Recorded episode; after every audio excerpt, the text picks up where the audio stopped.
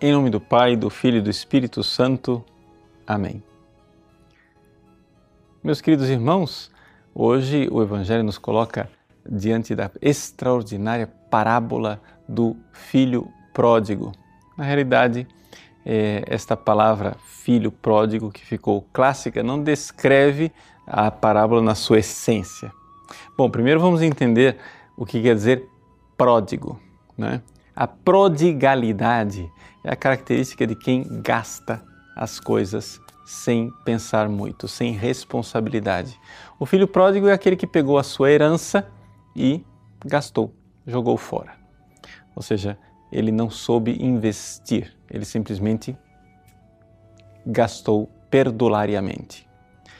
Aqui nós já vemos uma característica importante, ou seja, o fato de que nós somos herdeiros de Deus e recebemos dele uma herança extraordinária. Nós recebemos dele a graça. E que nós desperdicemos essa graça é já aqui um grande pecado. Mas a parábola não para por aí. Esse não foi o único pecado do filho pródigo. O pecado do filho pródigo principal foi o esquecimento do pai.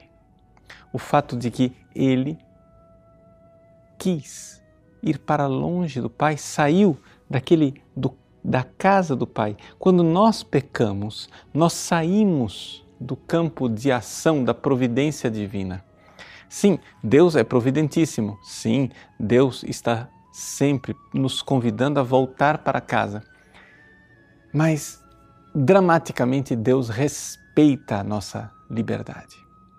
E se nós não quisermos estar no campo de ação da sua providência, nós somos abandonados a nós mesmos e por isso a parábola transmite esta verdade esta mensagem quando o filho ali com um patrão totalmente é, desrespeitoso e cruel começa a invejar a comida dos porcos.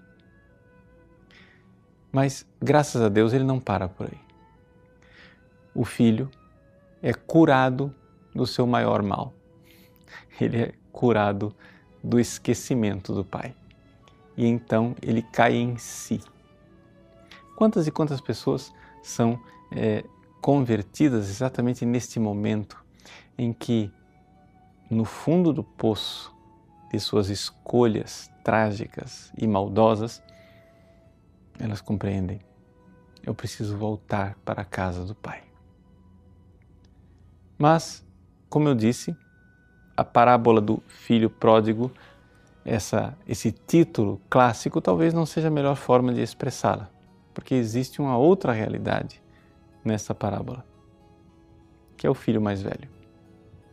Esta é a parábola do pai que tinha dois filhos, porque o pecador aqui não é somente o filho mais jovem, é também o filho mais velho.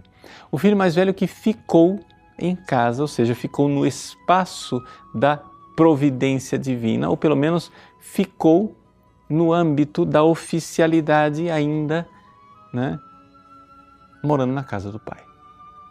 São aquelas pessoas que, pertencendo à igreja, que estando com Deus e com as coisas de Deus o tempo todo, mesmo assim, embora aparentemente se recordem de Deus, mesmo assim também elas estão esquecidas de Deus.